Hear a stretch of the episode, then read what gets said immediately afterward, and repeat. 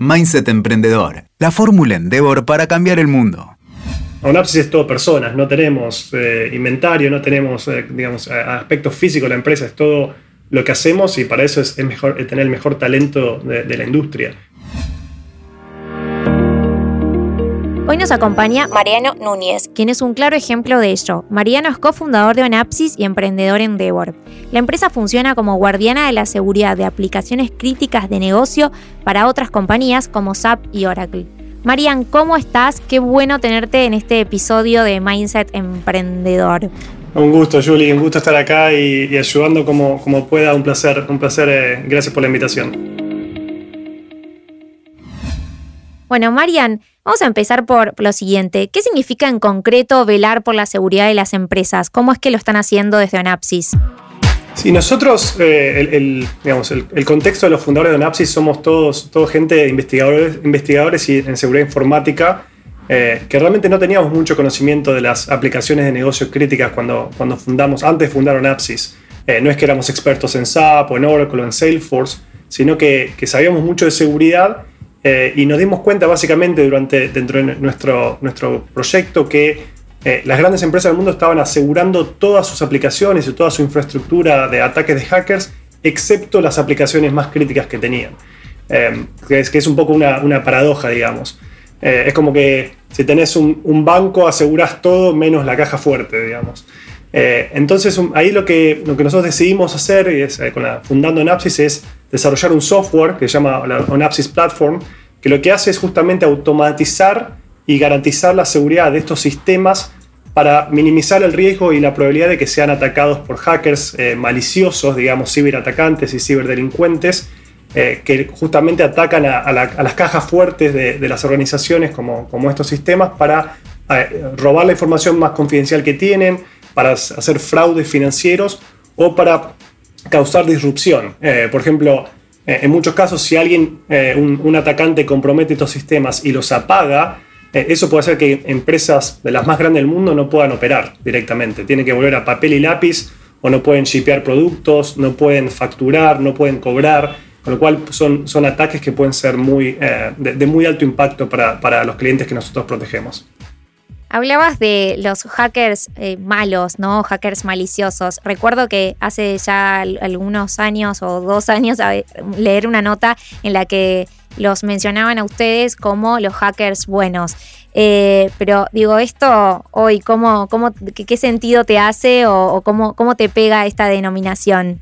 Sí, te digo que nosotros nos seguimos definiendo como hackers eh, y, tenemos que aclarar entre buenos y malos solo porque la, percepción común en, la industria, digamos, o, en el público común, digamos, es, que los hackers son malos, ¿no? digamos que el hacker es el atacante, pero la realidad es que la gente que está defendiendo estos sistemas, como nosotros y un montón de otras empresas, eh, tienen, digamos, se, autodefinen como hackers o se reconocen como hackers porque tiene que ver mucho más con, con la mentalidad, ¿no? Es un tema de una filosofía de de siempre estar buscando, digamos, eh, la vuelta, de siempre estar buscando formas distintas de pensar y distintas de hacer las cosas, que, bueno, como todo eso puede ser usado para el bien o para el mal, digamos, la gente por ahí con ese tipo de conocimiento de filosofía es, también puede aplicar eso para el mal y eh, justamente comprometer sistemas de, otras empresas, comprometer eh, información de usuarios y consumidores y, robarle los datos para, para hacer distintos tipos de ataques. Así que la, el conocimiento es el mismo, realmente depende cómo lo apliques.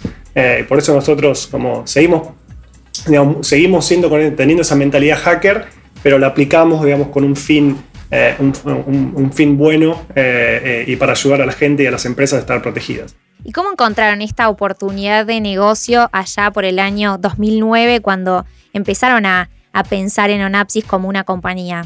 Mira, la, verdad fue, fue medio por accidente, eh, porque como te decía, nosotros no, no veníamos del rubro de, aplicaciones, no sabíamos mucho de SAP, no sabíamos mucho de Oracle, sabíamos realmente hackear, digamos, eh, y, casi que hackeábamos lo, que se nos ponía enfrente.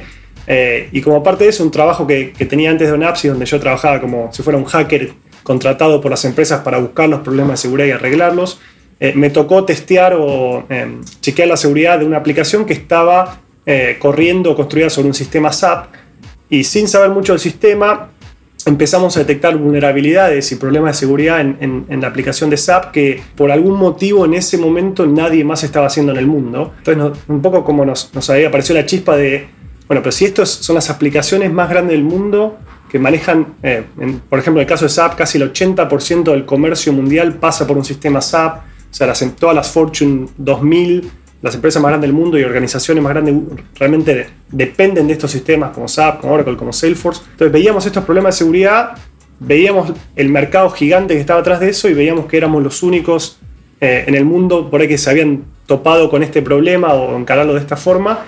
Así que nos, nos pareció una buena, una excelente excusa, digamos, para, para fundar una empresa. Siempre, digamos, yo en mi, caso tenía como el bicho emprendedor de siempre eh, pensaba en, en armar una empresa en un momento y, y justamente esto como se juntó las pasiones de, seguridad eh, y, todo el mundo del hacking con un problema que no estaba resuelto en el mundo y que, parecía ser una oportunidad gigante. Así que ahí fue como, como nos disparamos a esto, digamos. Bien, y hablas del mundo, pero empezaron emprendiendo desde Argentina, ¿no? Sí, totalmente. En, la habitación, la, versión del, garage de Silicon Valley en nuestro caso fue la habitación de, uno de los cofundadores, eh, eh, Víctor, en su casa en San Telmo. Eh, así que estuvimos trabajando ahí desde San Telmo los primeros tres años y después nos fuimos mudando a distintas oficinas en Buenos Aires y yo ahí me vine para acá, para Boston, eh, en el 2013 para, también ampliar la, operación acá en Estados Unidos. Eh, así que estuvimos mucho tiempo Argentina, Estados Unidos y en los últimos dos años compramos una, empresa en Alemania, así que ahora también tenemos la operación en, Alemania. Pero sí, Argentina fue la, la, cuna de Onapsis y hoy sigue siendo la operación más grande que tenemos, sigue estando en Argentina. Bien, ¿y cómo pasaron de ese garage en San Telmo, en la casa de Víctor, a su primer cliente, que fue nada más y nada menos que el ejército de Estados Unidos? Bueno, sí, como te imaginarás, fue un día, un día muy feliz para, nosotros porque eh, que, una organización así eh, confíe en lo que estamos haciendo eh, era como una prueba bastante fuerte para nosotros de, que realmente habíamos encontrado algo único y estamos haciendo algo único. Em, eso surge porque como parte del desarrollo de Napsis empezamos a a dar muchas charlas, a hacer investigación eh, en estos problemas de seguridad y a contarlos, y nos invitaban a dar presentaciones en conferencias de seguridad, principalmente en Estados Unidos. Entonces empezamos a armar un poco una reputación por ser los expertos en seguridad de aplicaciones de negocio y que con el caso del ejército lo que pasó es que en una de esas conferencias uno de esos oyentes era, era del ejército, eh, vio lo que estábamos haciendo, eh, el ejército, como muchas otras organizaciones, dependen estos, de estos sistemas para operar. Eh, así que en ese momento estábamos desarrollando la primera versión del software. Se lo mostramos, le hice una, una demostración ahí en, en la conferencia y, nunca me voy a olvidar el, eh, la persona diciendo esto es exactamente lo que necesitamos. así que le vendimos el software con un entrenamiento para un equipo de 10 personas del ejército ahí en, en, en Huntsville, en Alabama. Eh, y, sí, fue nuestra, primera, nuestra primera venta, eh, así que fue, fue un momento súper especial para nosotros. ¿Y cómo fue pasar de esa primera venta a hoy tener una compañía que tiene más de 300 clientes y como mencionados anteriormente están en Estados Unidos, también tienen operaciones en Alemania, en Argentina y le venden a, las compañías a, nivel global? ¿Qué decisiones clave crees que tuviste que tomar para llegar a donde están hoy?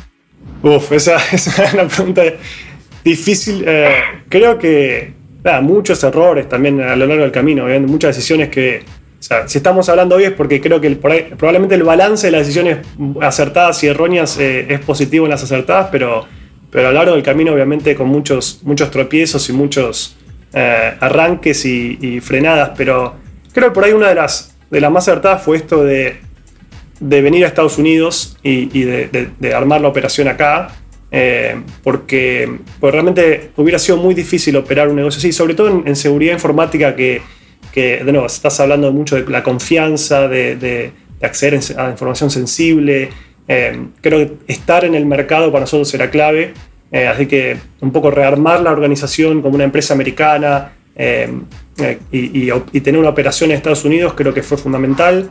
Creo que también fue fundamental en nuestra trayectoria eh, básicamente hacer rondas de inversión, contar con inversores que nos puedan fondear el crecimiento, porque es, era un mercado y sigue siendo un mercado emergente. Eh, de nuevo, es como que está esta paradoja de que las grandes empresas del mundo no estaban solucionando este problema y eso lo que la negativa de eso es que requiere mucho esfuerzo de educación y de, darle a entender a, estas organizaciones que tienen el problema en, el primer, en, primer lugar.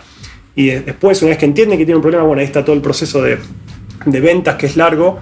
Eh, así que todo eso, digamos, es un montón de inversión, de contratar a los vendedores, hacer marketing, contratar los equipos de, servicios, que, es importante eh, contratar el equipo de, ingeniería y desarrollo para, para hacer crecer la plataforma eh, también creo que tomar la decisión de, hacer esto con capital y, buenos inversores eh, fue fundamental. Eh, obviamente ser parte, creo aplicar a Endeavor fue, es otra de las buenas decisiones que tomamos. de hecho, nosotros conocimos a nuestros inversores a través de Endeavor en el panel, así que creo que digamos, eso fue, fue fundamental para arrancar porque, de nuevo, nosotros, los fundadores, nunca habíamos hecho una empresa antes y no teníamos una red establecida. No es que no teníamos ni los contactos en Argentina ni los contactos en, Estados Unidos, así que fue una muy buena decisión mirando para atrás. Eh, en 2011 creo que nos sumamos a Endeavor y, eso bueno, nos aceleró un montón de cosas.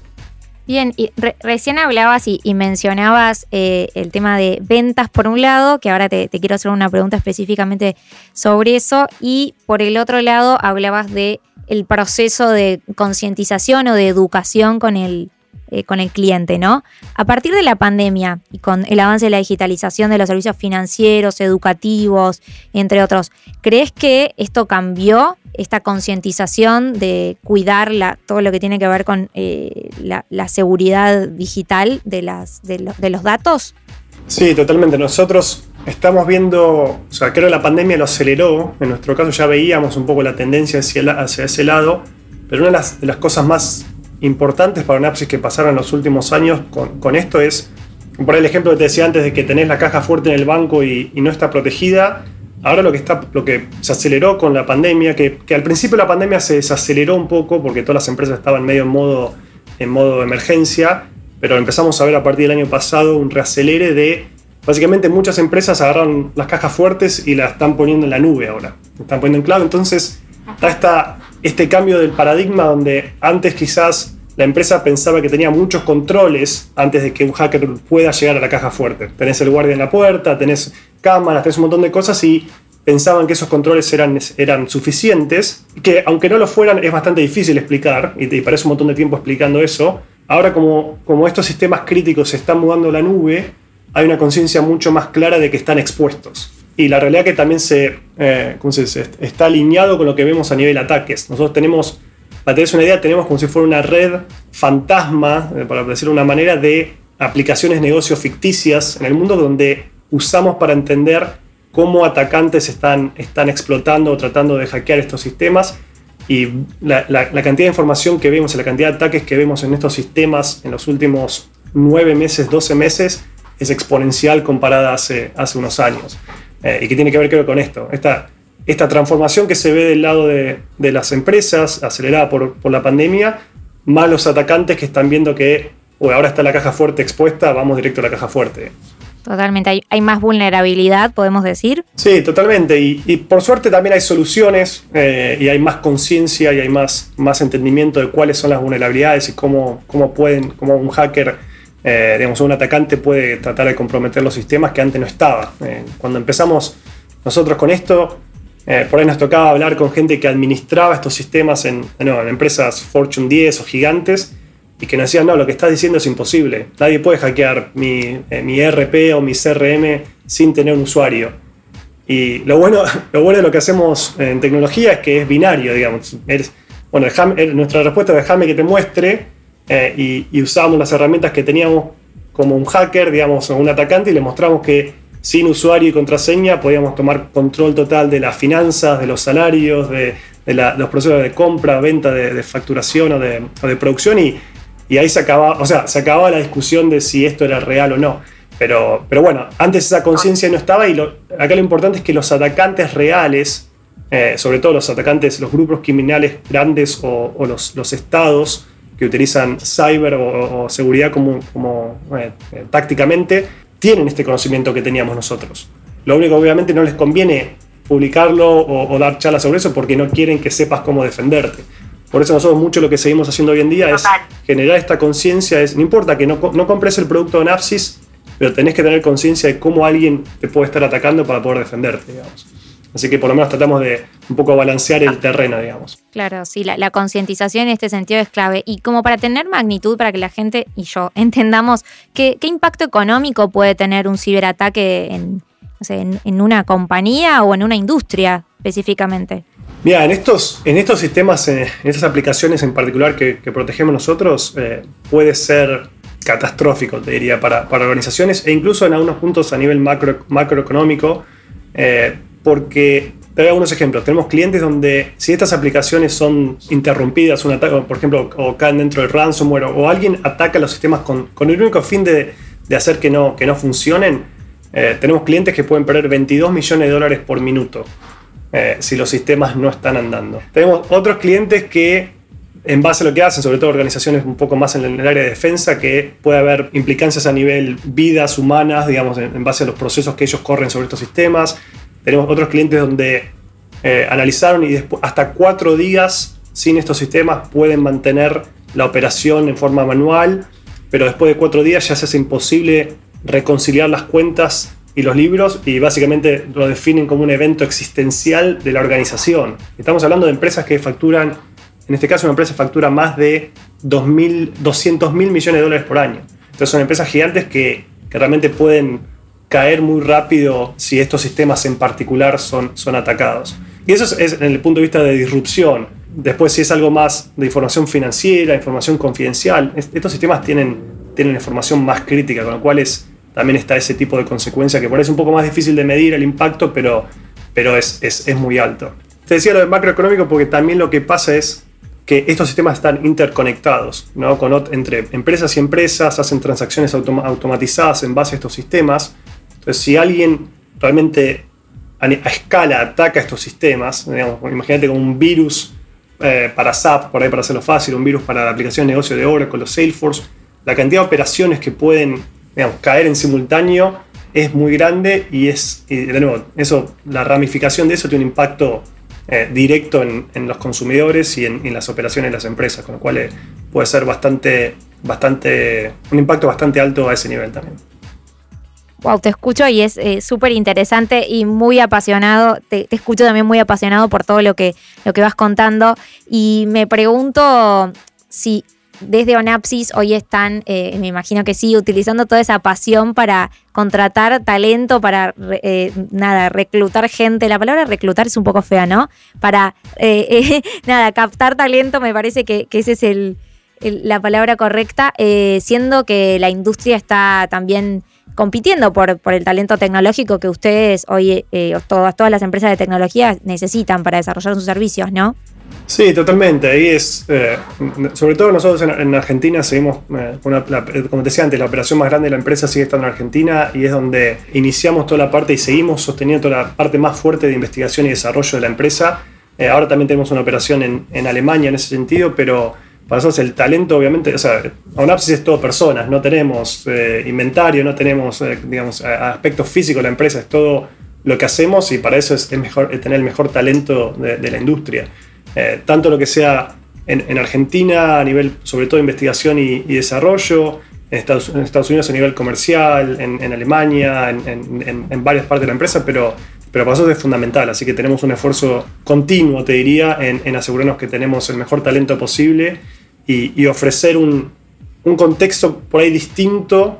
O sea, para nosotros es muy importante no solo lograr ser exitosos y, hacer lo que estamos queriendo hacer con la empresa, pero, pero el cómo lo hacemos es, es clave y no, y no lo negociamos. Entonces, para nosotros creo que damos un contexto un poco distinto a otras empresas de, de los, quizás los valores o la forma como operamos, o obviamente con errores en el proceso, pero siempre la intencionalidad está muy clara en, en, querer hacer las cosas bien y, cuidar a la gente y dar a la gente la posibilidad de que crezca y de que, que haga las cosas bien para, para, a nivel empresa y a nivel personal que puedan crecer.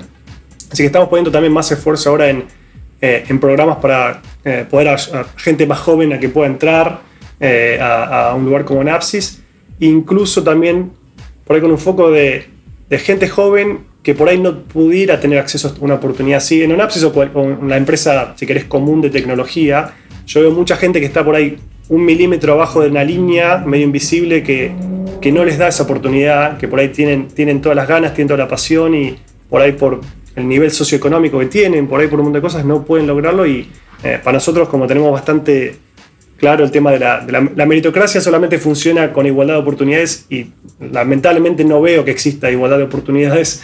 entonces, darle esa primera oportunidad a alguien de que pueda sumarse y que pueda... Estamos haciendo ahora agarramos eh, eh, una, hicimos una alianza con una organización donde incorporamos 10, más casi 20 personas, 20 chicos que lo estamos entrenando en programación y, le estamos pagando para que aprendan a programar y están trabajando y, si el día de mañana siguen en Apsis, ojalá siguen acá 10, 20 años, pero si no, digamos, esos chicos son chicos que por ahí pasaron la primera parte de esa línea y ahora están parados en un lugar distinto para, para seguir su, su, carrera personal y profesional. Así que todo ese tipo de, aspectos son muy importantes para nosotros.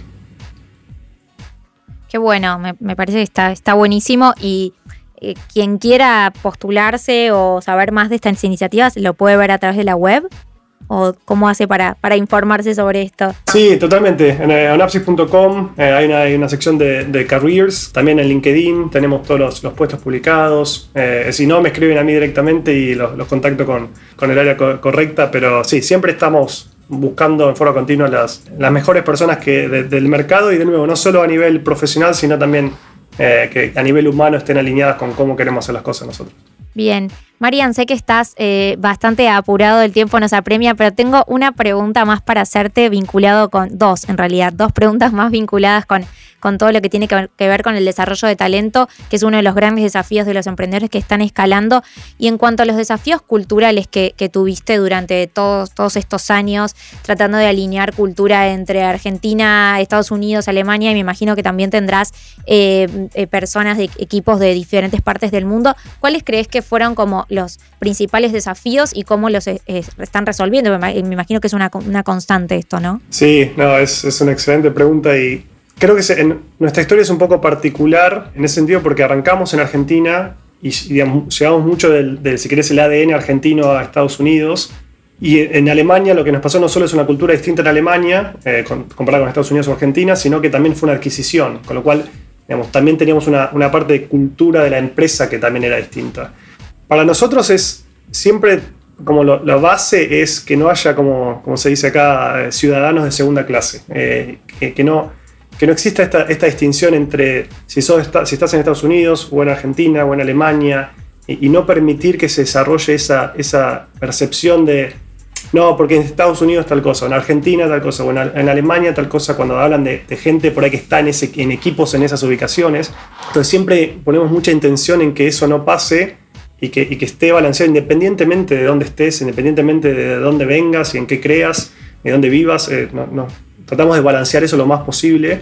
Creo que tenemos un poco esa parte multicultural por diseño, por lo que te decía, que, cómo arrancamos, y, eso, como decimos, hoy parte del equipo ejecutivo incluso es una persona de Irlanda, una persona de, originalmente de Medio Oriente, una persona de yo, yo y, Víctor como argentinos, americanos, eh, alemanes, es, bastante multicultural en ese sentido que, que creo que ayuda mucho. Si, si, es todo bastante homogéneo, incluso que sea todo argentino homogéneo, digamos, no, no, no es positivo, me parece. Me parece que está bueno que esté esa diversidad ahí. Eh, así que esas son las formas por ahí más a nivel eh, de base, si querés, que como lo encaramos. Bien, hoy están trabajando de manera remota. ¿Son una empresa full remota o tienen oficinas? Sí, tenemos oficinas en Boston, en Buenos Aires y en Heidelberg, que es una ciudad en Alemania. Así que estamos en modo híbrido, todavía tenemos una, política abierta, digamos, de si querés trabajar en tu casa, sigue tu casa, si querés ir a la, a la OFI, puedes ir a la OFI, eh, pero sí, hoy estamos en, digamos, como básicamente confiando y, dando la, posibilidad a la gente que pueda elegir cómo, cómo quiere trabajar. Creo que está bueno juntarnos, eh, cada tanto creo que cambia mucho la dinámica juntarse cada tanto, eh, así que yo en mi caso voy un par de veces por, por semana a la oficina y trato de juntarme con el equipo y, y estar más tiempo, pero así hoy seguimos operando esencialmente remoto, digamos. Bien, bien, está bueno un poco de cara a cara de vez en cuando, sí, suma. Eh, bueno, última, Marian. No te, no te, quiero robar más tiempo, pero bueno, seguiría esta conversación un rato más. Em, ahora, con todo este recorrido que, charlamos y todo este trayecto que vienen haciendo eh, con el equipo que hoy son, ahora me decís cuántas personas eh, ya son en Onapsis, ¿Hacia dónde va la compañía? ¿Cuáles son como los próximos pasos? Sí, hoy, hoy somos 350 personas a nivel global y dividido casi, te diría, un tercio, un tercio, un tercio en, Argentina, con, Argentina un poco, un poco más. Pero el siguiente paso para nosotros tiene que, seguimos, seguimos apostando al crecimiento, seguimos apostando a, a no solo ver nosotros lo que sentimos en Onapsis es que creamos una empresa, pero también creamos un, segmento del mercado dentro de seguridad que hoy está reconocido por Gartner y los analistas, donde realmente esto, como seguridad de aplicaciones, negocios críticas. Eh, así que para nosotros es importante no solo haber creado el mercado, sino continuar siendo los líderes y seguir escalando el negocio y, diversificando el negocio en, otras aplicaciones de negocio. Así que uno de los focos más grandes es, eh, ok, ya somos nos consolidamos como los líderes en los sistemas SAP, estamos expandiendo a Oracle, mucho tiene que ver con expandir a Salesforce, a Workday, a Microsoft, otras aplicaciones de negocios críticas que nuestros clientes usan y nos están pidiendo que, protejamos también, porque ven un poco el poder que tenemos en la, plataforma y, ven que lo podemos extender a, otra de sus, aplicaciones críticas. Así que hay una, un acelere fuerte por el lado de, producto. Estamos expandiendo a Asia también. Acabamos de, armar el equipo eh, en Singapur y en Australia, así que también la expansión a Asia es otra de las de las iniciativas que tenemos y después seguir, seguir creciendo. Creo que hay, mucho para hacer. Tenemos un, eh, somos los líderes en un mercado gigante, así que todavía tenemos muy, poco, eh, muy poca parte de ese mercado, así que vamos a seguir creciendo, creciendo fuerte ese, eh, contra ese objetivo. Bueno, increíble. Asia, Australia, muy bueno. Bueno, Marian, te agradezco un montón este rato, esta charla conmigo, con la gente que nos está escuchando. Y bueno, te deseo todos los éxitos. Muchas gracias por compartir y ya nos estaremos viendo y hablando nuevamente. Dale, Julino, un, placer gigante para mí estar acá. Eh, gracias por la invitación y bueno, nos estamos hablando. Te mando un beso grande. Dale, gracias. Escuchaste Mindset Emprendedor. WeToker. Sumamos las partes.